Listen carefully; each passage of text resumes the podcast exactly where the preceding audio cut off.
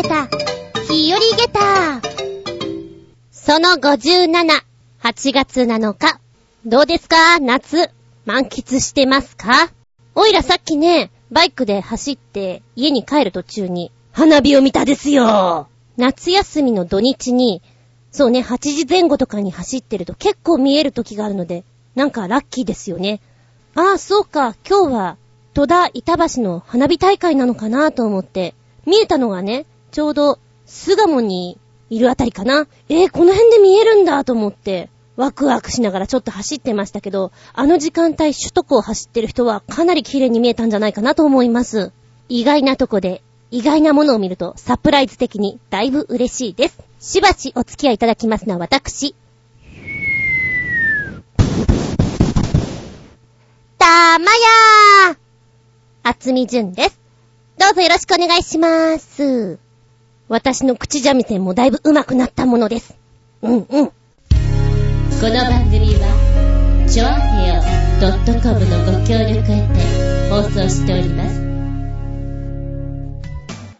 久々のお休み。そうだ、収録前に、ニャランカフェに行こう。急に思い立ちまして、バイクでね、銀座まで行ったわけですよ。ニャランカフェ。コージアットワークさんがね、いいですよ、おすすめですよって教えてくれたんです。で、日曜日になると、肉球まんじゅうっていうのが限定発売されるらしいんですけど、私、日曜日はずんこ先生をやっているので、行くのがどうしても7時以降になってしまうんですね。で、そのぐらいの時間にあるのかなーって思ったら、やっぱり限定なので厳しいかなと思って。じゃあ、まずは土曜日に行ってみようかなと思って行ってみました。店内はすごく可愛らしいですね。R25 のカフェを期間限定でこう、アレンジしているものだと思うんですけれども、まあ何度も言いますけど、私数年前まで銀座の飲み屋の姉ちゃんやっていたので、知ってはいたんですよ、そこにそういうカフェがあるのは。ただ、ニャランカフェがやってきてるのは本当に知らなくてね、意気揚々と行きましたさ。可愛らしい。で、まあ、期間限定の食べ物とかもあったりして、週替わりのシェイク、それから週替わりのトルティーニャありました。じゃあまずは軽く軽食と思って、伝説のトルティーニャ。私の時にはチリコン関東のピリッとスパイシーなサルサソースが入っているトルティーニャでした。イメージではね、熱々のものが出てくるのかなと思ったら、ひんやりしたものが出てきて、ちょっとびっくりしたんですけども、かなりのピリッと感でね、スパイシーで、あ、熱いの吹き飛ぶなーっていう味でしたね。もともとは中米の方、メキシコとかでね、食べられているトルティーヤ。恥ずかしながら自分、今トルティーニャで色々検索して、出てこないなーって思っていたら、トルティーヤなんだね。バカだなーと思って、やっちゃったとか思いながらトルティーヤ、スペイン語なんですけど、えメキシコなんかで薄焼きパンという扱いなんですね。すりつぶしたトウモロコシから作ったものになります。だからあの、タコスみたいな感じなんだけども、食べるときに豆？豆って言うと曖昧だね。うーんと、インゲン豆を煮たやつとか、こう、ちょっと、南米とかで食べられている、ちょっと辛口のものを乗せて巻いて食べるみたいなものがもうほんとオーソドックスらしいんですけども、このトルティーニャもほんとそんな感じですね。小腹が空いた時にいいんじゃないかなとか思いながら、結構ね、辛いの苦手な人は食べられないのかなというぐらいピリッと感はしましたね。で、とりあえずそれ食べてから、店内をね、くまなく写真撮ったり、なんか宝探し風になってるんですよ。で、ペンダントと鍵キーを見つけると、限定でプレゼントしてくれるらしいんですね。だからそんなのを探しながら、ペンダントは見つかったんだけど、キーの方が見つからなくて、ほら、節穴じゃんだし、見つからねえとか思いながら、ちょっと悔しいなと思いながら諦めてきました。まあ、普通の人だったらその辺でのんびりしておしまいなんだけども、私は一応これを食べとかなければと思ったのが、まあ、パッと見た時にね、このメニューの一番上に載ってる週替わりシェイクっていうのかなこれはまず一番に言っとかなきゃと思ったんですよ。ただね、バイクを置いていたんですけども、店の前に、うーんと、そこに置いといて私切符切られたことあるんですよ。それを知ってるので、なんか、このシェイクは一応持っていけるので、何かあった時っていうことを考えたら一番最後に頼んだ方がいいかなと思って、ええそんなことを考えつつ、行った時はですね、ちょうど週替わりドリンクということで、ココナッツの方ですね、ココナッツニャランの宝探しシェルキーという白い方の味がラムネの味なんですけども、で、下の方にゼリーが入っていて、可愛らしいです。お値段580円でございます。で、こちらを頼んでね、よし、これでいつでも緑の人が来ても移動できるようにスタンバイ OK とか思いながら、味もね、さっぱりしてとっても美味しいです。うん、シェルキーなんだけども、どちらかっていうと、フローズン的なお味ですね。で、ストローでチューチュー吸ってるとこのゼリーがスポンスポンって入ってくるので食感が面白い。口の中に爽やかな味の中にこう、いろんなね、フルーツの味が入ってくるので楽しいです。で、しかも、うーんと、この猫のね、耳のとこのウェハースとかも結構味がしっかりしてて美味しいし、アイスがココナッツなんですよ。甘すぎない美味しさで、おー、いいなぁと思ってね、食べてました。ただ、一言で言うならば、これすっごい食べてると寒くなる。寒ーっと思って 店内もいい感じに冷えてるんですよ。で、あ、ちょっと寒いかなって思い始めてからは急激にお腹から冷えてくるから、たまらないね。本当にたまらなかった。1時間入ってるのきついなと思った。で、私はバイクに乗るので、上着っていうのをいつも持ってるから、上着を着つつ寒いなとか思いながら食べていたんですけど、あの、お腹弱い人はすぐにね、急降下、パッパラパッパー、パッパラパッパッパー、パパッパッパーが来ると思います。ええー、あの、エアコンの位置確認してください。ここなら風大丈夫かなっていうのを確認しながら、あと上着を持っていきながら食べてみるのがいいんじゃないかなと思いました。日曜日に行くとね、肉球まんじゅうの方限定であるっていうことで、やっぱり聞いたらね、早い段階になくなるそうです。だから行きたい人は相当早めに行っとけ。んで、適度に体も冷えて、寒ーと思って、外に出たら暑いじゃない？もうその暑さが、あったかーやっとあったかいとこに出られたよっていう気分になって、よし、甘いもの食べたから今度しょっぱいもの。えー、じゃあ味噌ラーメン。ド味噌というラーメン屋さんに行きました。私、ラーメンは、いや、すべてのものに関して味はだいぶこってりが好きなんですよ。はっきりこってりしっかりみたいな。なので、ドミソさんはテレビを見ていて美味しそうだなと思って行ったんですけれども、前にね、あ、じゃあ、久しぶりにあそこ行こうかなと思って、太麺の味噌ラーメンになります。でね、さっぱりの味が好きな人にはちょっと濃すぎて食べられないかもしれない。味噌ラーメンのすみれさんあるんですけども、すみれっていうラーメンがね、純連とかすみれ。あの系列にちょっと似てるかもしれない。うんで、そこの、特味噌こってりラーメンにしました。本当はオロチョン味噌ラーメンにしようかと思ったんですけど、それを食べたらきっとまた甘いの食べたくなるかなと思って、これはいかんまた甘いの食べたら辛いのだ永遠に終わらないと思って、じゃあ、特味噌こってりしました。で、ここはスープが私こってりでとっても美味しいなと思うんだけど、うーん、カロリーはだいぶ高いと思うよ。すごく来てると思います。覚悟していけって感じなんですけど。で、えー、チャーシューって好みがあるじゃないですか。私はどっちかっていうとしっかりしたやつよりもトロッとしたやつが好きなんですね。で、ドミソさんのチャーシューは割としっかりしたチャーシューなんですよ。あー残念。ちょっと君は私の好みと違うなとか思いながら。えー、食べてました。で、時間によると結構混んでるのでね、中はカウンターしかないので、外で待つような感じになりますけど、回転は早いと思います。ね、やっぱりね、夏場とかはどっちかっていうと、さっぱりしたラーメンとかもいいのかなとか思いながらも、こってりを選んでしまう自分。ねえ。もう、本当に、スープも、ちょっと気をつけながら、なるべく全部飲まないようにしつつ、飲んできましたけれども、おそらくあそこの中にご飯投入したらだいぶうまいと思うよ。よっこってりって感じです。いや、美味しいものを食べてさ、帰りに花火も見てさ、チラッとだけど、ちょっとテンション上げて帰ってきましたとさ、皆さんもそんな休日いかがでございましょうかえー、ちなみにこちらのニャランカフェなんですけれども、平日は8時から21時。結構長い時間やってるよね。うん。土曜日は9時から8時まで。日祝は9時から7時までとなっております。お休みはございません。えー、臨時休業はあるみたいなんですけど、ネットでチェックしていただけたらなと思います。ブログの方に貼っ付けときますんで、もしよかったらポチッとして調べてみてね。ニャランカフェは9月17日月曜日まで開催しております。ごちそうさまでした。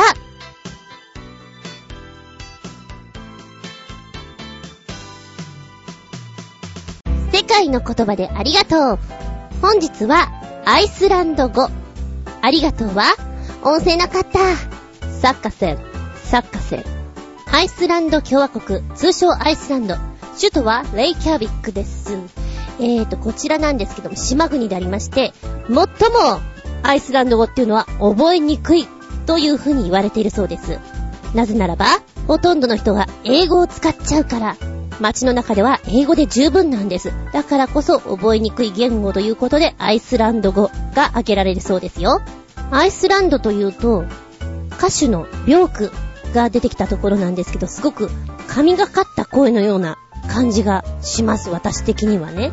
で、アイスランドというと、非常に火山が多い島国なんですね。ですので、温泉がすごく有名みたいですね。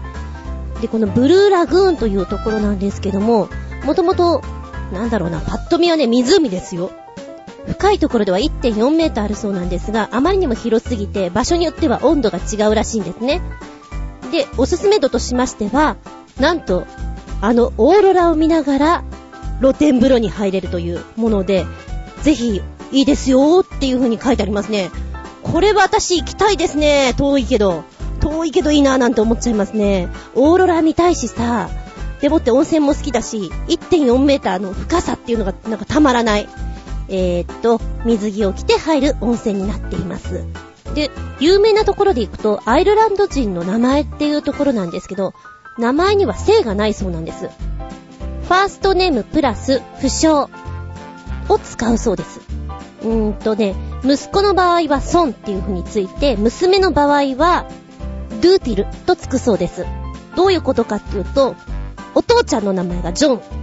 ジョンだったらその子の名前はジョンソンになるそうです。ジョンソン。ジョンの息子という意味で。へー、っていうことは、女の子の場合は、ジョン・ドゥティルっていうのかな？難しいな、これな。わかりやすいっちゃわかりやすいんだけど、パッと見わかりにくい。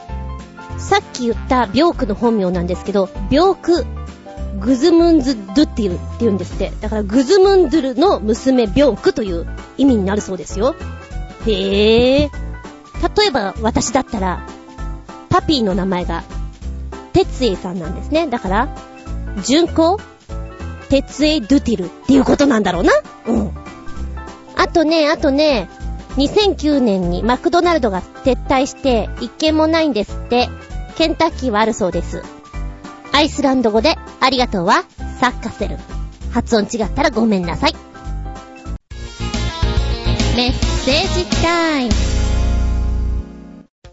最初のメッセージは、ゴージャットワークさんから、メッセージ、お邪魔しまーす。いらっしゃい。前回お話しした葬式の夢のように、たまーに短い舞台のような夢を見ることがあります。昭和初期の炭鉱に技術者として派遣された夢では、暴動に巻き込まれ、銅石を頭に受けて血を流して倒れたのですが、雪の上に流れた赤い血が、病院の屋根ではためく日本国旗にオーバーラップしてシーンが変わり、入院中のベッドの上で、なぜか死亡者にされて質問されるという怖い夢を見たことがあります。あと、直接的に舞台の夢で怖かったのが、初日、舞台の袖できっかけを待っている最中に、ふと、セリフや役目を全部忘れていることに気づくというもの。慌てて台本を見てみると、これが乱調で同じページしか閉じられていないという。目が覚めてしばらく、心臓がバクバクしました。そりゃバクバクするね。なんだなんだ、すごいな、この夢は。まさに、ショートフィルムじゃないですか。そういう時って、思い当たる節はないんですか？私ね、こういうちょっと映画っぽい夢とか見た時って、ああ、あの時あんな舞台見たからなとか、本を読んだからかなっていう、なんか影響されてるものがあるんですけど、これすごいじゃないですか。えーと、ほんと、セリフ入れてショートフィルムに起こせますよね。心臓に悪いわ、これ。うんで、後半の方の舞台の袖できっかけを待っている最中に、あわあわあわとなってしまう。なんかありそうで、怖いよね、これは。はぁ、嫌な夢。悪夢です、悪夢。地味にさ、悪夢とかを見た後に、ちょっと分析すると面白いですよね。あー、なんかあれかな、みたいな。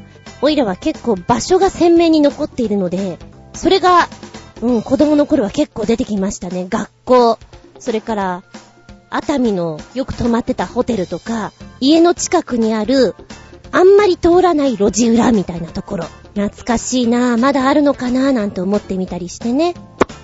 コージアットワークさん再び。お邪魔します。コージアトワークでーす。いらっしゃいいらっしゃい。今年はうなぎが高くてびっくりです。でもね、私、個人的にはうなぎよりも穴子の方が上品な味わいで美味しいと思うのです。身の甘さもたまりません。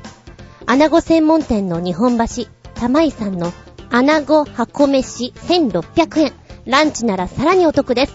これを食べたら、うなぎの恨みを忘れます。お試しください。おっとこれは、美味しそうですね。玉井さんのところ、ホームページ見てるんですけども、美味しそうあ、これは行かなきゃだね。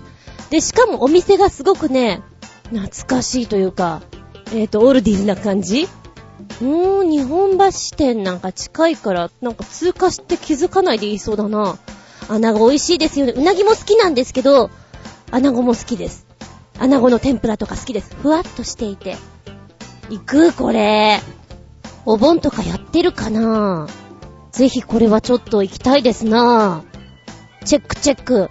ちなみに私ね、非常に好き嫌いが多いんですけれども、なんか知んだけど友人の中で私うなぎ嫌いだと思われてるらしくて、ある時舞台を見に行ったんですよ。で、その舞台の中で新宿だったかなえっとね、なんか内容は覚えていないんですよ。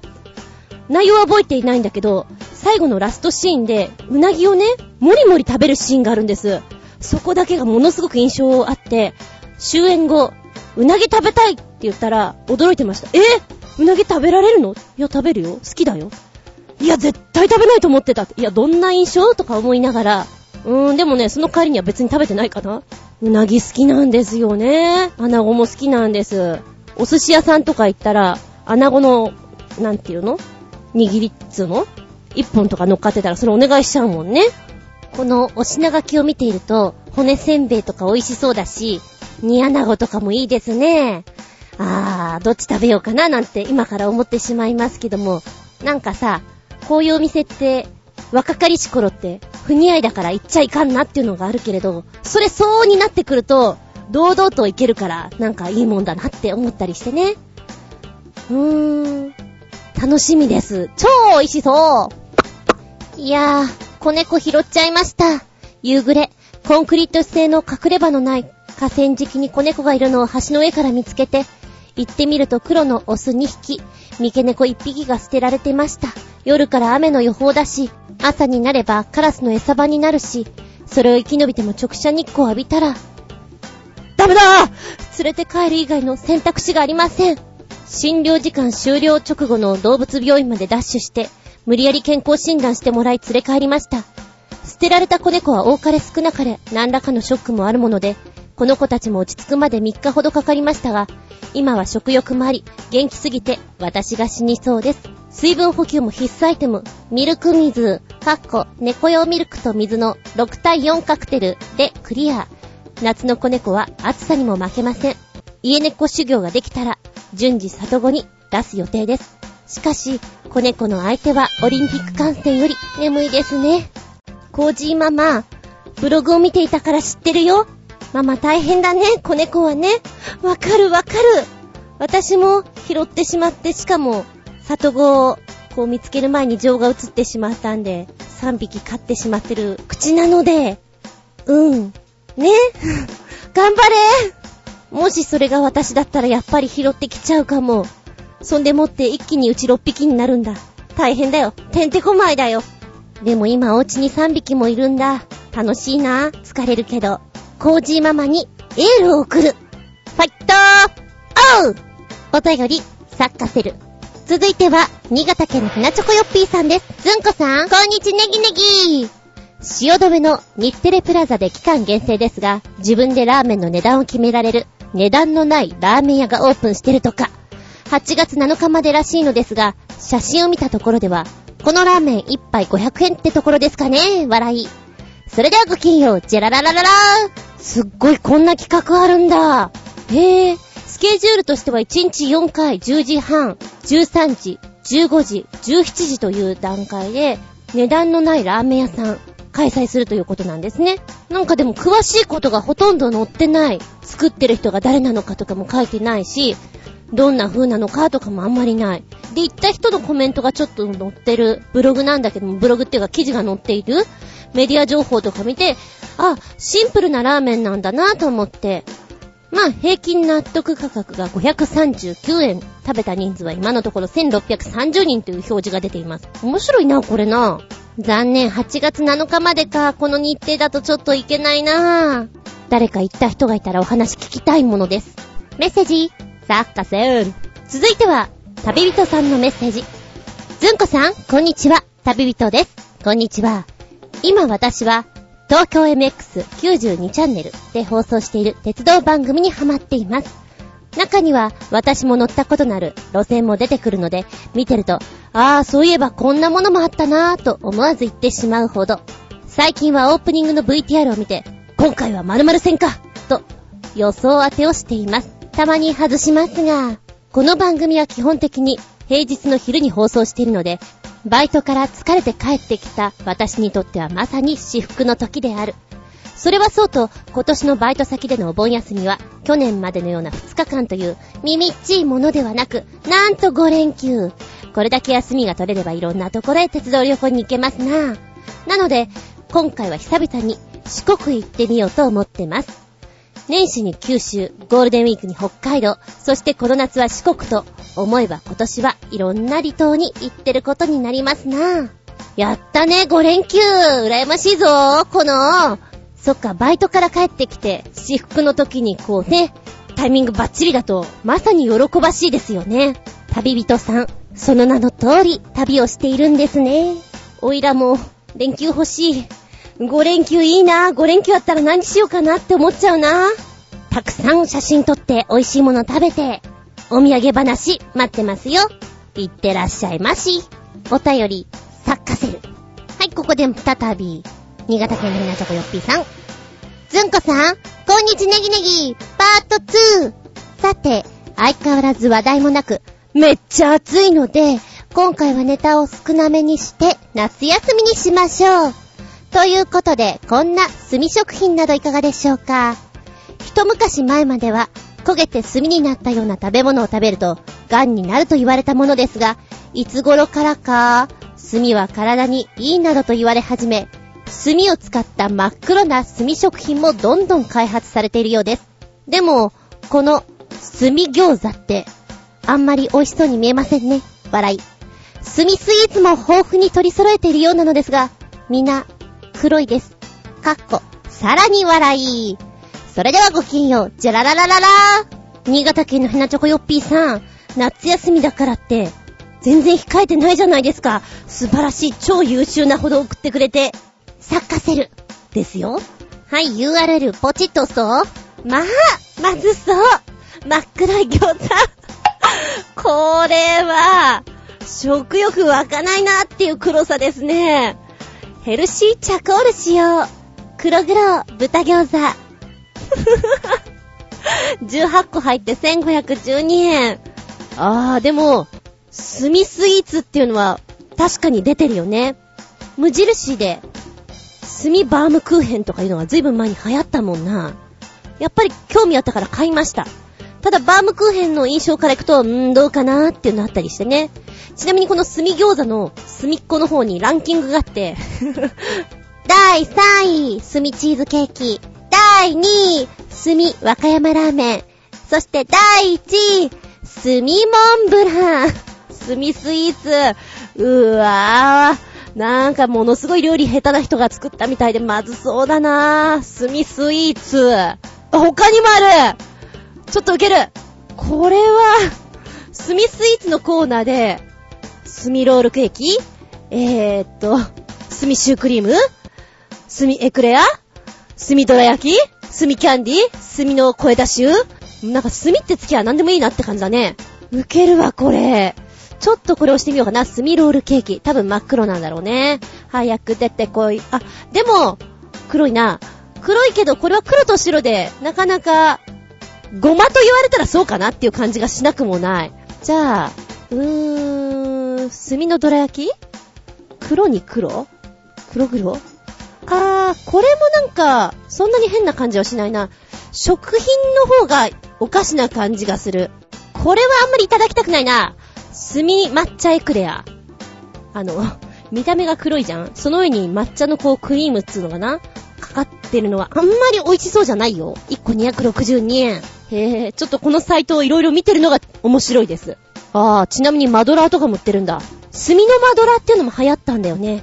銀座の飲み屋さんで、やっぱり常連さんで、乗客っていうのかな？にはこの炭のマドラーでお出ししていた記憶がありますね。へえ、面白いこのサイト。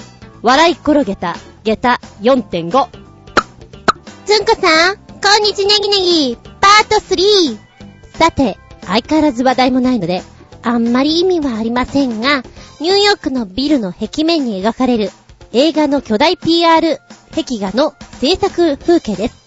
毎回手書きで描かれているそうですが、手間と時間はかかりますが、作業としては意外と単純らしいので、僕も一度巨大壁画を描いてみたいです。かっこ笑い。二つ URL を載っけてくれました。一つ目、1分4秒ぐらいで見られます。おー、なんかこういう瞬間って見ないからちょっと面白いね。しかもこういう壁画にさ、なんか映画の宣伝するっていうのが向顔っぽくていいですな。レトロな感じが。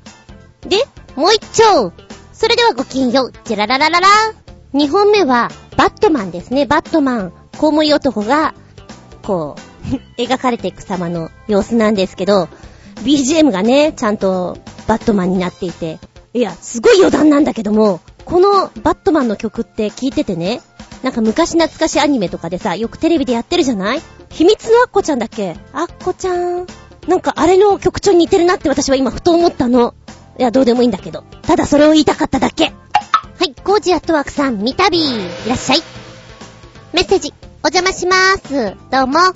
8月6日午後10時から BS プレミアムで3夜連続、岩合三明の世界猫歩きやりますよ。お忘れなく。以上、要件のみで失礼します。え、BS プレミアム ?B、BS、BS はうち見られないかも。誰かに撮ってもらわなきゃだ !2 年ぐらい前かな。猫だまりで、いつもこう、猫の写真とか撮ったり、構ってたんですね。そしたらその家の前の大家さんが、これあげるわよって言って、写真集くれたんです。それが岩合さんの写真集で、へーと思って、すごく可愛らしいのはもちろんのこと、優しい写真を撮られる方で、癒されますね。なんで私こんなのもらってんだろうとか思いながらも、ありがたく頂戴したわけなんですが、見たいです、これ今から知り合いに、お願いメールをちょっと出さなきゃ。教えてくれて、作家せるドイツ SF。いや、世界の SF で一番長いシリーズといえば、宇宙英雄ペリー・ローダンで、日本でも現在428巻まで出ています。日本では1巻に2話収録されているので、856話です。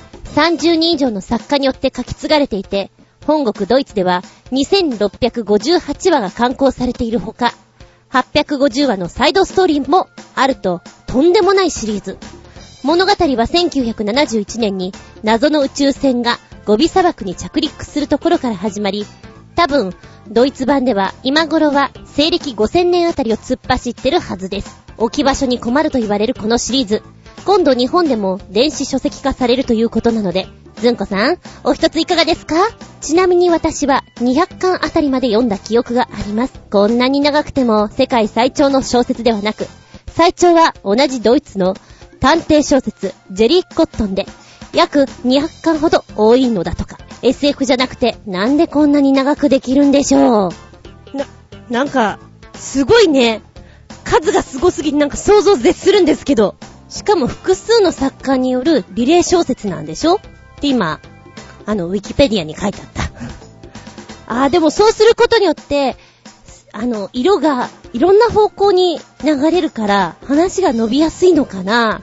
すごいな。しかもそれを途中まで読んでるんでしょ？え、ごめんなさい。普通の文庫本と同じぐらいの厚さあるってこと？だとしたら相当なもんですよ。置き場所にこもるなんてもんじゃないですね、これね。へえ。しかも、それよりも長い探偵小説があると。意味がわからない。本当に意味がわからないよ、それは。でももし、それを読んでいたとしたら、なんかあんまり面白くなくても、もう揃えることに意義があるようなところに出てくると思うので、集めちゃうんだろうな、読んじゃうんだろうな、きっと。びっくりたまげた下駄5つわけわかんない続いては、マキさんからです。ずんこさん、こんにちは。こんにちは。オリンピック見てますか？体操の内村航平。金メダルのご褒美は母からのブラックサンダーなんですって。あれ、地味に美味しいですよね。私はこれから夏休みで日本脱出です。イギリスにしようかと思ったけど、ちょっと無理そうなので別のとこに行ってきます。いってらっしゃい。いいな海外か。いいなでもってブラックサンダー。え、っと、これのニュースが一緒に URL くっついてきました。おー、そうなんだ。でも美味しいよね。OL には人気が高くて あの、結構箱買いする OL さんが多いというのを知りましたけれども、ブラックサンダーのアイスとかもね、あったりとか、なんかチロルチョコもあるらしいですね。っていうのを聞いたから色々探してるんですけど、チロルのブラックサンダー見たことないんですよね。2、30円でボリューム感があるっていうのはいいなって思います。疲れた時に吹き飛びます。オリンピックね、オリンピックはね、ちょっと忙しい時期と重なっていたのほとんど見てないんですよ。あんまりテレビをつけなかった時期にあるので、まあでも、ニュースとかそういう情報では、内村選手が、ね、メダル取ったのは知ってますよ、もちろん。ダイジェストとかでは見てますしね。いいね、お母さんからさ、そういう風に、お疲れ様っていうので、ブラックサンダーっていうのは、素敵です。メッセージ、サッカセル。続いてブログの方から、なっちんちゃん。前回のウォータースライダー、ベーコンのお話にコメントいただきました。ウォータースライダー、てんてんてんてん。4万7000ドルプラス2200ドルイコール4万9200ドル。100ドルを1万円とすると、490万円ぐらい？かっこ送料込み？うん。車が買える。てか、置き場なしで、ベーコン。やだなベーコン切った時に手につく匂いも嫌なのに。いや、食べるよ。好きだよ。美味しいから。でも、その匂いの石鹸やらリップは嫌。そして、階段？肝試し？カイジ？突風吹いたら飛ばされてまうやろ？今日、実はそんなに暑くない我が家。みんなベッドで寝ております。ずんこ先生宅のみんなはどうかな？えー、っと、うちのニャンズは、さっきからずーっと泣いてる。代わり番号に。あ、この子終わったなと思ったら次の子。何、ローテーション組んでんの？今日はっていうぐらい泣いている。今ちょっと静かかな？また後で来るんだろうなとか思いながら。というよりコメントに笑いました。ウォータースライダー置き場所ないのわかりますよ。それはね、値段調べてんのも面白いなと思ったし。えー、それからベーコン。ベーコン石鹸、ベーコンリップっていうのを前回ね、新潟県のヘナチョコヨッピーさんがこんなのあるんですよっていう風に教えてくれて。あー、でも確かに、その匂いはちょっと、ついてしまうのは嫌だね。そして、肝試しなあの階段。カイジ、これ、わからない人はわからないからね、カイジっていう、何、漫画って言えばいいのかな？私はアニメで夜中やってんの見て、あー、こんな漫画あるのかと思って。えー、っと、ざわ、ざわってあれでしょ？うん。突風吹いたら飛ばされてまうやろ？面白い。えー、でも私はこういうので肝試ししたいですね。メッセージ、サッカセル。同じくブログの方にコージアットワークさん。種明かし。ミッドナイトアワーの PV。こちらの方の種明かしを教えてくれました。エディ・マーフィーはすぐわかると思いますが、他にもミシェル・ファイファー、スティーブ・マーティン、ダン・アイクロイド、えー、ジェフ・ゴールドグ、あう、ジェフ・ゴールドブラムなどが出ています。種明かししているサイト見つけました。ということで教えてくれてます。よかったら見てみてください。あなたの目利きは合ってたかな？と、答え合わせをどうぞ。今回もお便りたくさんありがとうございます。えー、メッセージの方は、チョアヘオのホームページ、お便りフォームから飛んでいただくか、もしくは、パーソナリティブログの方、こちらの方にコメントを残していただく。私の方のブログ、ずんこの独り言の方のメールフォームから送っていただいても構いませんし、ブログに直接コメントを残していただくのも構いません。メールアドレスもございます。こちらもご利用ください。全部小文字で、geta アンダーバー zun アットマーク yahoo.co.jp geta アンダーバー zun アットマーク yahoo.co.jp ゲターズン、ゲターズンと覚えていただけたらいいかなお便りたくさん咲かせる。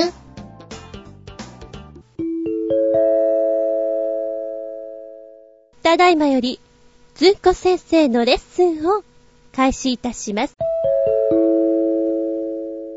ずんこ先生の本作り。水曜日の低学年のクラスでやっている台本です。え、今回も私が書いた作品ではない。アシスタント先生の。最近楽してませんか？ああ、そうですね。タイトルは、大丈夫？シュンとカナ、二人出てきます。ガラガラガラ。ねえ、大丈夫？平気平気。ちょっと鼻血が出ただけだから。ほら、もう止まった。はい、荷物。お、ありがとう。ごめんね。私ドッジボール苦手で。なんで？めっちゃ面白いじゃんだって、ボールが怖いんだもん。そっか。あ、じゃあ、僕がずっと守ってあげるよ。守る？うん。僕が近くで、カナをずっと守る。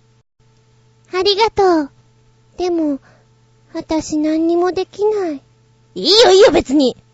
おじゃあ、昨日の宿題見せてそれは自分でやらなきゃダメいた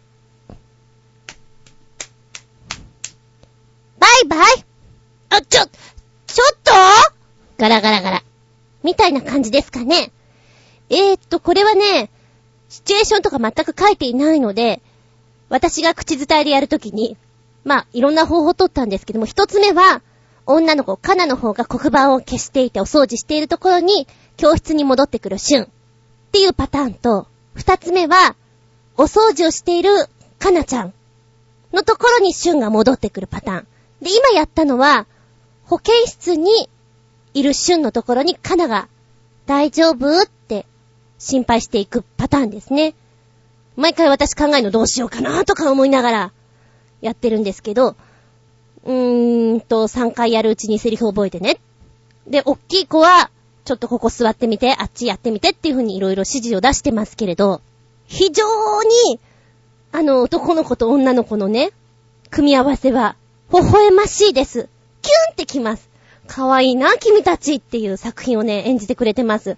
で、意外に、3年生ぐらいは、先生僕がカナやりたいですって、お前がそっちをやるのかっていうね。なんかみんなカナちゃんの方やりたがってて、いいけど、いいけどさ、男の子の方やればって言ってやってるんですね。でも水曜日は、あの、どうしても男の子が多くて、女の子3人ぐらいしかいないんですよ。だから難しいなとか思いながらやってます。ドッジボール、懐かしい大嫌いだった私もうーん、懐かしすぎて、なんともかんとも。あのゲーム痛いよね。冬場にやりたくないよね。あの、男子のさ、わけのわからない投げ方やめてほしいんですけど、あの、円盤投げ的な？足元狙うのやめてみたいな。はぁ、懐かしい。なんか、避けるのが割と上手くて、最後の方まで残ってしまって、狙い撃ちされてしまって顔面で受けるタイプでした。えー、でも鼻血ば出したことないよ。シシピアウトタイム。本日のお題は、一度でいいから寝てみたいとこでございますよ。おいらこの時期は思うんだよね。バイク走らせながら気持ちいいとさ、このまんま寝てしまったらいいなーって。無理だけど、あの世に行っちゃうから無理だけど、こう、風が爽やかで気持ちいいんだべよ。あとは、ハンモック。あれもなんか、気持ちよさそうだね、ゆらゆらと。寝ることがないじゃない？そういうとこで。一度寝てみたいね。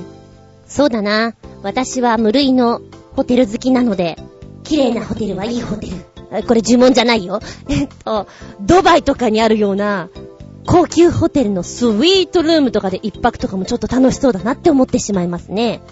なんかでも眠れなさそう。興奮して。で、穴蔵はとっても好きなんですけど、洞窟。でも洞窟の中で寝袋で寝ろって言われたら、それはちょっと嫌。なぜって虫とかがいるからさ。湿気とかがあるからさ。まあ、せいぜい洞窟ホテル的なものだったらいいかな。あの、トルコのカッパドキアにあります洞窟ホテル。あのぐらい清潔だったら別にいいや。で、みんなはどうか知らないけど、私ね、完全暗転で寝るのが好きなんですよ。真っ暗っていうのが。だから潜水艦の中とか、こう、ちょっと真っ暗になれそう。戦車の中とか、で寝てみたらどうなのかなって思ってしまう。で、面白いとこで行くと、水族館の中で夜ね、寝るっていう企画もあるんですよね。まあ、コンセプトは、魚は夜寝るときどうなってるのかっていうのを観察しながら、そこで寝ましょうっていうものなんですけど、今ね、あの、どの水族館だったかなと思って調べるためにネットで見ていたら、すごく可愛い映像見ました。水族館のラッコ。通常ラッコっていうのは野生の子ね。海流に流されないために、海藻を体に巻きつけて寝るそうなんですけど、海藻がない水族館ではどうやって寝るかっていうと、海藻の代わりにラッコ同士手を繋いで眠るんですって。この画像が出ていて、すんごい可愛い。へぇー。これは、びっくりです。下駄5つです。んで、その水族館なんですけど、八景島シーパラダイス、こちらの方で、親子体験として、お泊まり会やってますね。まあ、いろんな質問して見学してくださいっていうものなんですけど、なんか水族館の中で寝るのって神秘的だろうね。そんな感じがします。応募者が多い時には抽選になるそうです。えー、お子さん、小学生は6500円、大人8500円ということで、各回50名の限定となってます。持ち物がね、ああ、そう、やっぱ必要だよねっていうのが、寝袋、用意してください。まあ、なければ軽く寝られるもんでいいと思うんですけどね。洗面用具とかそういう筆記用具とか全部持ってってください。この放送を聞いて、やってみたいっていう人は、8月21日のお申し込みがまだ可能だと思うので、もしよかったらやってみてください。2日間のスケジュールになっています。ブログの方に貼っつけときますね。でももしこれに行ったら夏休みの自由研究は、もう OK だよね。安泰安泰。そんじゃまここでメッセージ行ってみようかな。コージアトワークさんです。一度でいいから寝てみたいとこ。大きな映画館のスクリーン前に布団を敷いて、上映中に寝てみたいな。シネコンなんかじゃなくて、新宿のミラノ座がいいな。きっと、邪魔だろうな。ちょ、ちょっと馬鹿げていて私好きだよ、こういうの。この人何なんだろうって感じだろうね。面白い笑い転げた下駄4つここで寝るのはちょっとやだどこ？高速バス？野宿？どこどこ？私、学生時代のバイト先で、あれに入って寝たことがあるんです。あれですよ。あれ。缶オケ。小さな枕と布団がついていて、カプセルホテルみたいなものかと思ったんですが、実際は、建材の匂いがして、あまり寝心地は良くありませんでした。安い缶オケだったからかな。ごめん、聞いていい？それはバイト先で、ね、ちょっと試してくれるって言われたから、試しで寝たの？それとも、面白そうだから寝てみようかなと思って寝てみたのかな？どっちかな？寝たくはないなおー。そうね、それは寝たくはないかな。そうね。ちょっと変わった缶オケが良ければ、そんなあなたに、ベーコン缶オケをおすすめします。そうそう、あれあれ。どうかな？ね？どうかな？ちなみにオイラが寝たくないのは、病院。病院のベッドはちょっと嫌だな。ベッド派？布団派？座椅子？ソファあなたが寝心地いいと思うのは？昔、120センチ ×190 センチのエアマットを持っていたのですが、これを穏やかな海に浮かべて、ぷかぷか寝ているのは、とてもいい気分でした。サイズが大きいため安定しており、海面に敷布団を敷いた感じでしょうか。しかし風で流されやすいのがたまに傷。ほんのちょっとしたうたた寝だけで、沖合に流されかけてしまい、戻るのに苦労しました。今だったらマットを V に軽量して寝るのかなへえ。あーでも、海面でプカプカ浮かんでるっていうのはプールでもいいんだけど、気持ちいいだろうね、風が吹いてきて。日焼けはするだろうけど。しかし危険だね。海だったら。今この話をしていてふと思いました。私の知り合いに、いや、ベッドとか布団とかあるんだよ。あるんだけど、えー、っと、寝るのが座椅子 もう座椅子でしか寝ないって。しかも、携帯でメールを打ちながら寝るから、電気もほぼつけっぱなしで座椅子で寝るみたいな。疲れ取れなさそう。ええー、銀座のホステスさんのお話ですで、もう一人、布団とかベッドとかあるのに、うーんと、ソファーで寝てる人がいる。ええ、銀座のママなんですけどね、お世話になりました。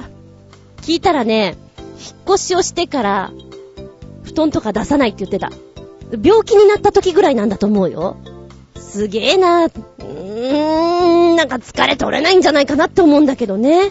そこはそれ好みなんでしょうか。はい、話がそれましたけど、寝心地いいのも人それぞれですな。メッセージ、サッカセル。続いては、旅人さんのメッセージ。一度でいいから寝てみたいとこ。やっぱ、鉄なら、寝台特急ブルートレインの車内で寝てみたいです。中でも最高級なのがカシオペアでしょう。でもものすごーく人気の高い列車なので、いかんせん切符が入手しにくく、かっこすぐ売り切れる。カシオペアじゃなくても、北斗星でもよろしい。でも私は寝台特急には一度も乗ったことがない。寝台急行なら何回か乗ったことがあるのだが。でも、自由席に乗車なので、座席寝ではあるが、かっこ、寝台急行は寝台車以外に、寝台券なしでも乗れる普通車も連結してある。あと、ローカル線の無人駅での駅寝。無人駅で一泊し、そのまま一番列車を待つというのもおつなものです。と言いたいところだが、駅根は鉄でもやめた方がいい。と、鉄道関係の本に書いてあったなぁ。あ、そうなんだ。な、なんでだろうね。よくないの？満喫できないの？お疲れになっちゃうの？へぇー。おー、やっぱり旅人さんらしい答えが返ってきましたね。そうかなって思いました。うーん。すぐ売り切れる。ね、それはどうしようもないよね。みんな乗りたいんだものって感じでしょ。特に今の時期なんかは絶対無理なんだろうね。寝台券っていうのも必要なんだ。えー。後で調べてみよう。ここで寝るのはちょっとやだ。どこどこ？一泊うん万円するような高級ホテルのスイート。正直落ち着かない。ああ、落ち着かないだろうね。それは思う。なんかやったらとふわふわで、落ち着かないとは思うけど、むしろ私はそれに泊まってみたい。あー、あの、どこどこの抽選とかで、もちろん料金は私持ちじゃないというお話でね。ええ、そうですとも。ベッド派？布団派？座椅子派？あなたが寝心地いいと思うのは？カプセルホテル。かっこ笑い。そうきたか。それはちょっと読めなかったな。あーでもね、カプセルホテルは一度でいいから泊まってみたい。本当に一度でいいから。前も言ったっけ？うちの近くで泊まれるところはあるんですよ、女性でもカプセルホテル。すごく近くて、そこに泊まるのはどうかなっていうとこだったんでやめた。あと一人で泊まるのも微妙だったんでお友達を誘ってみたら、絶対嫌だって断られた。そりゃそうだろう。今はね、カプセルホテルじゃなくてもさ、漫画喫茶でも何でもこうちょっと快適な空間があるじゃない？だからみんなそういうとこにも泊まれるようになってるしね。うん。メッセージ、サッカセル。続いては新潟県のひなチョコヨッピーさん。ずんこさん、こんにちネギネギ。かっこ投資番号なら、パート 4! さて、相変わらず話題もないので、こんな寝袋どうでしょうかサメに食われながら眠る。そんなクレイジーな体験ができる寝袋だそうですが、もうちょっとリアルなサメならいいのですが、これではあまりにも間抜けなサメで中に入ってる人もパープリンに見えます。笑い。また、199.95ドルって結構高いような気がします。それではごきげんよう、ジェラララララー。URL をポチッとなあー。間抜けだね、これはね。そうね、これは間抜け以外の なんかの、くすって笑っちゃう。これはネタだよね。あー、子供は喜ぶと思いますよ。えーっと、ほら、クリスマスとかにあげてみたら喜ぶと思いますよ。喜んで入ると思います。ただ大人はね、ネタですよね。でもこのあの、お口が真っ赤になっていてペロッと開いたところはちょっと、バカなんだけど可愛らしい雰囲気もあります。ずんこさん、こんにちネギネギ、パート5。まだ開発途中ですが、アタッシュケースから出し、体に装着すると立ったまま眠れる携帯ベッドらしいですが、なんか、チャチっぽいですし、不安定そうに見えます。笑い。それではごきんよう、ジェラララララーということで、えーっと、見てみましたよ。これはね、マネキン？非常にバカっぽすぎてなんだろうかな。この男の人がまた、いいなうーん。よく作っちゃったねっていう、もう遊びにも、遊び？本気なのかわからないけど、あまりにも、馬鹿げた、下駄、5つって感じですかね。うん。面白いは面白いけどね。へえ、よく見つけましたね。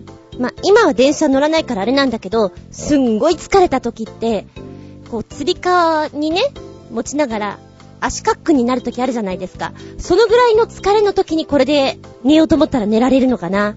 通常の状態だったらまず無理だと思うよ。うーん、商品化するのかしら？どうなのかしら？ここで寝るのはちょっとやだ。どこどこ？こたつで寝ると間違いなく風邪をひくでネギネギ。そうですね。こたつで寝るときってちょっと気持ちいいんだけど、寝起きのあの具合の悪さったらないですね。寝なきゃよかったのと、本当に後悔する。今こたつをね、うちあるんですけど、猫専用なので、私が入ってホクホクすることはないんですよ。でも、そこで寝たら確実にやるね。風いらっしゃいですよね。うん。みんなそうなんだろうな。ベッド派？布団派？あなたが心地いいと思うのは？ベッドがいいでネギネギ。ベッドはね、お片付け楽だもんね。ちょいと前にお布団で過ごしていた時もあるけど、万年床になってしまう恐れがありますので、やっぱりベッドが楽かなって思います。そういや、究極的に眠い時はもう、お風呂で寝ちゃうこともあったな今は結構シャワーで済ませてしまってるからあれなんですけど、お風呂の中で雑誌とか読もうと思ったらこのまま雑誌をザブーンって入れてみたりね、ブクブクになってしまうことが、実家の時は結構ありました。ピンポン死なないようにしないとね。ここで寝るのはちょっとやだ。どこどこ？ずんこさん、こんにちネギネギ。パート6。こんなところでよく寝られるよ。的な写真の数々です。ずんこさんはこんなところで寝たいですか？それではごきげんよう。ジェラララララはい、URL ポチッとな。じゃーんじゃーんじゃーん。すげーこれはすげーよじゃーんじゃーんじゃーん。クライマーってこういうところで寝るんだ。すげー。た、たまげた。下駄、下駄5つよりも10個ぐらいあげたいぐらい。うわーアンビリーバボーうわぁ。もしここで寝ようと思っても寝られないんじゃないか？普通の人は。ただほら、クライマーさんはロックグライミングしてる人は、休憩しなきゃいけないからここで寝るだろうけど、すごいなぁ、これ。強いて言うならよ、一応テント型になってる方がいいかな。この方が落ちなさそうな気がする。うわぁ、グレイト、グレイト。うわぁ、なんか、一番最後のやつなんかさ、ほら、一応ベッドみたいなのにくくりつけてはあるんだけど、本人は寝袋だもんね。これ落ちたらゴロゴロゴローンになっちゃうよね。初めて見た。こういう風に寝るんだね。うわぁ、ふさわしい。私にはふさわしい絵でした。どこかでお試しできるならやってみたいですね。でもそのためにはボルタリングかなり上達しないと無理ですね。ずんこさん、こんにちネギネギ、パート7。さて、ネットのちょっと古い記事からですが、こんなベッドなら寝てみたい気もします。それではごきげんよう、じゃらららららー。URL をポチッとなーっとすると、タイトル、世界一高価なベッドは空中に浮いているベッド。そのお値段、驚きの約2億円。え、なんかこれすごい。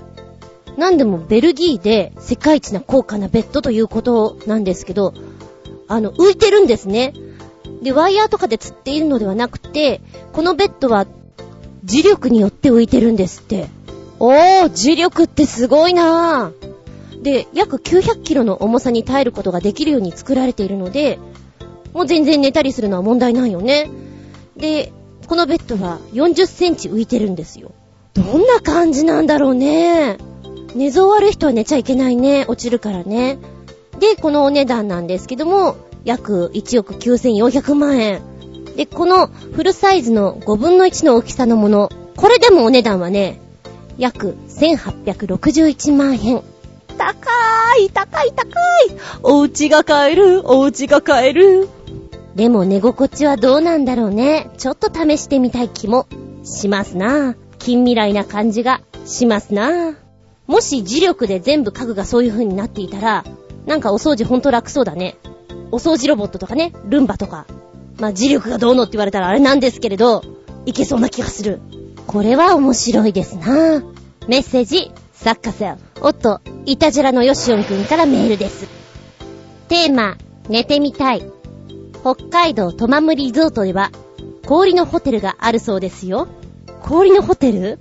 あー、なんかテレビで見たことがあるような気がする。あれかな？楽しそうだよね。氷のホテルで寝てみる。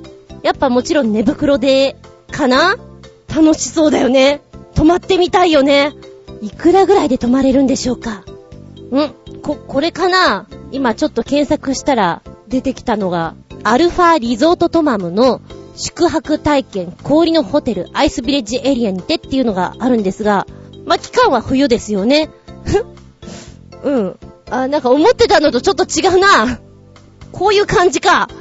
えー、直径15メートルの氷のドームで作ったスイートルームに宿泊体験というもので今書いてあるんですけど、これのこと言ってんのかな？ヨシオンくんは。室温マイナス5度程度の部屋に氷のベッドとダイニングテーブルを設置し、マイナス30度まで対応する寝袋を使って、就寝していただくと。で、宿泊者には、これ気になるんだよね。氷の貸し切り露天風呂、かっこジャグジーって。待って、氷の貸し切り露天風呂って意味がわからない。ムートンウェアとか貸し出しをしてくれたりとか、コーヒールームサービスとかあるらしいんですけど、うわぁ、氷の前菜とかさ、なんかちょっと、え、ど、なに、なに、ど、どこまで本気っていうのがちょっとわからないなうわぁ、でも、面白そう。面白そうではある。要チェックです。えーっと、フレンチディナーとかもね、2名料金2万円。で、こちらお泊まりなんですかね。2名1室で1泊5万円なんだ。うーん。いいお値段でございますね。見た感じは白を基調とした普通のお部屋に見えますけど全部氷なんでございますよっていうところで意味がわからないところも多いですけどちょっと面白いです。寝てみるのはいいかもしれないですね。よしおんくん、メール、サッカセル。冒険部で貯金して泊まるかここに泊まっちゃうか実況中継。今、寒いです、みたいなね。違う意味で面白いと思う。いや、意外に色々思い出せて面白かった。この、一度でいいから寝てみたいところはね。あなたはどんなの浮かんじゃいましたか？そんなことを考えつつ、今日も普通にご就寝くださいませ。メッセージ、サッカセール。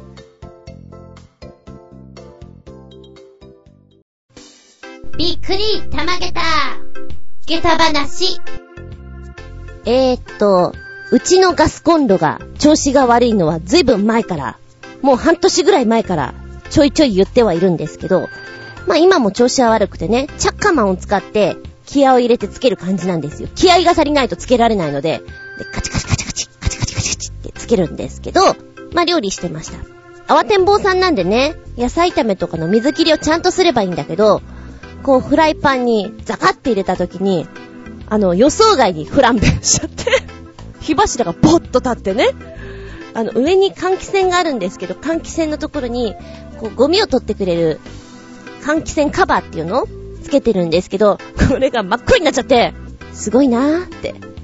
これ一歩間違うと火事だなーっていうのを、1年に1回ぐらいやります。下手したら2回ぐらいやります。今年はね、もう1回、この間やったので、もうないようにしたいと思うんですけれど、一瞬慌てるよね。えーって。でもこれ慌てないで、ちょっとすれば収まるんだろうなと思って様子を見てるんですけど、実家の時にはね、消火器とかあったんですよね。まあ、でもさすがに今は持ってないので、落ち着こうと思ってね。あの、火災報知器が鳴らないことだけを祈って。うちはでも熱、熱感知器じゃなくて、煙感知器のようなので、その辺はまあ、お魚とか焼かない限りは大丈夫なのかなとは思っています。なんかね、上の階の人とかは、お魚焼いていて、なっちゃったらしいんですよ。私がいない時にね。あ、それはちょっと嫌だな、とは思ってますけど、こう、予想外にフランベすると、おーって思いますね。皆さんない？料理していて。プチ、びっくりですよ。下駄、3ぐらい。だからあの、換気扇カバー、また新しくつけなきゃと思って今日買ってきたんですけどね、声優さんで。ちょっとその辺がめんどくさいなと思いながら。もう一丁、笑い転げた下駄話。全然かい。え新潟県のヘナチョコヨッピーさんが送ってくれた、水着がなくてもこれがあれば大丈夫だよっていうビーチサン、ビーチサンダル？ビーチサンダルだな、あれはな。で、あのー、こう指を引っ掛けるところが、ビヨーンって伸びて、えー、局部を隠せるような水着になるというやつ。で、私の方のね、メールフォームを使ってくださる方にはアンケートを載っけてるんですよ。どんなアンケートか。いやー、とっても素敵なティーバッグ水着ですよね。あの、これだけの謝礼をお支払いしますので、どうか、撮影させてくれませんか？という依頼にあなたはどう答えますかっていう反応を選択肢で入れたんですけど、えー、コージアットワークさん、旅人さん、新潟県のヘナチョコヨッピーさん、3人とも3つ違って、ちょっと笑っちゃった。ちなみにコージアットワークさんは3つある選択肢の中の1つ。えっと、真っ白い焦げてください。それで手を打ちます。でもって旅人さんは、この答え。いえいえ、自分がモデルなんて恐れ多い。いやー、最近太っちゃったしなー。という、ごまかし系ですね。あ、ちょっとこれも、あ、これをセレクトするんだっていうのが面白かったです。さあ、そして、新潟県のヘナチョコヨッピーさんはこれ。いや、謝礼いらないよ。取って取って ともう、喜んでっていう感じでね。三人三様で、非常に面白いなと思ったの、このアンケートを見たとき、いつもププって笑うんですけど、この時は大爆笑しました。皆さんにもこれが伝わればいいなと思って、笑い転げた、下駄5つ。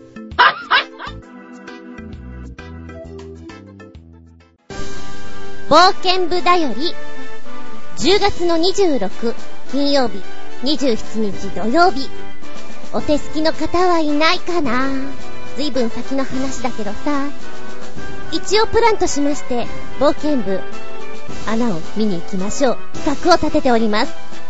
10月26日金曜日、27日土曜日、うわぁ、穴見たいよっていう人はぜひ、一緒に行こうじゃありませんか。興味ある人は、メールホームの方にポチッと入ってってくださいね。どこに行くか？入水鍾乳洞 C コース。入る水と書いて、入り水鍾乳洞の C コース。これがメインでございます。プラス、あぶくま洞。どうせだったらセットで見ようかなーなんて、私勝手に思っております。ええ、人数がいなければ、現地集合、現地解散。人数が集まれば、レンタカー借りて、私が運転する？それでもいいかもよ興味ある人は、冒険部にご参加くださいな。これ、マジですから。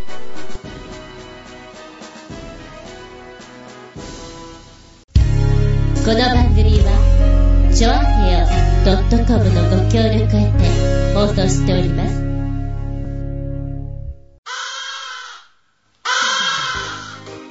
はい、今日も長々とありがとうございました。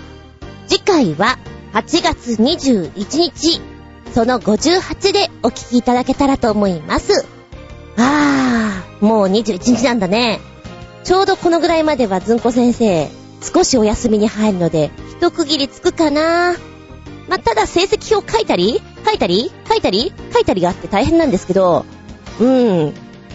まあ、それは仕方ないと諦めまして、えー、次回のその58のテーマは、あなたがおすすめしたいドラマ映画。わあ、普通に来たでしょ？今ね、えー、っと、まあ、ずいぶん前、半年ぐらい前から、まあまあ DVD を人から借り取りまして、忙しくて見れなかったんですよ。ただちょっと合間合間に見ようかなと思って、えー、ちょこっとずんこ先生が夏休みに入ってくるこの間に、今24のファイナルシーズン、シーズン8を見てるんですけど、なんか見始めると止まんないんだよね、こういうのってね。で、忙しくなっちゃうとほんとテレビを見なくなったり、つけなくなってしまう時期がずっと続くので、割とね、有名なドラマとか見てないんですよ。映画はなるべく見ようとは思ってるんです。やっぱりでもね、有名どころ抑えてないので、もし皆さんがね、昔見たやつでもいいです。これ最高傑作で面白いよっていうのがあったら教えてほしいと思います。うん、今 DVD とかにもなってるからね、ちょっとずつ見たいなぁなんて思いながら、お休みをそんなのに過ごしてみようかななんて思ったりしております。まあ、加えて言うならば、昔のドラマでね、これをまた放送してほしい、もしくは、新しく作り直してやってほしいみたいなのがあったら、それも載せてほしいなと。あの、昔のシュワちゃんの映画でトータルリコールねえ、新しく作り直されたじゃないですか。ああいうのとかもさ、ああ、本当にハリウッドさんは今、ちょっと、作りたいっていうこの作品が少なくなってるんだろうなと思ってさ。てな感じであなたがおすすめしたいドラマ映画、こちらの方を教えてくださいませ。次回は、8月21日、日付が変わるその頃に、その58でお聞きいただきたく思います。お相手は私、ずんこ、ちょっとだけメンテナンス、お腹すっきりベルトっていう雑誌についていた付録、ちょっと使ってみてます。どうなるかな ?1 ヶ月後どうなるかな？なんて思いながらやってます。あつみじゅんでした。見舞い、聞く舞い、話す舞い。ずんこの話も、もうおしまい。バイバイキーンああ、私の携帯調子悪い。すぐに暗くなる。ちょっと笑ってしまうのは、カメラを撮るときに、もうすでに画像が真っ暗。シャッター押せるよ。でも心の目です。押してねって感じで、出来上がりを見てから修正する。難しいです。今ご機嫌斜めです。早く iPhone の5出ないかな？と思っている次第です。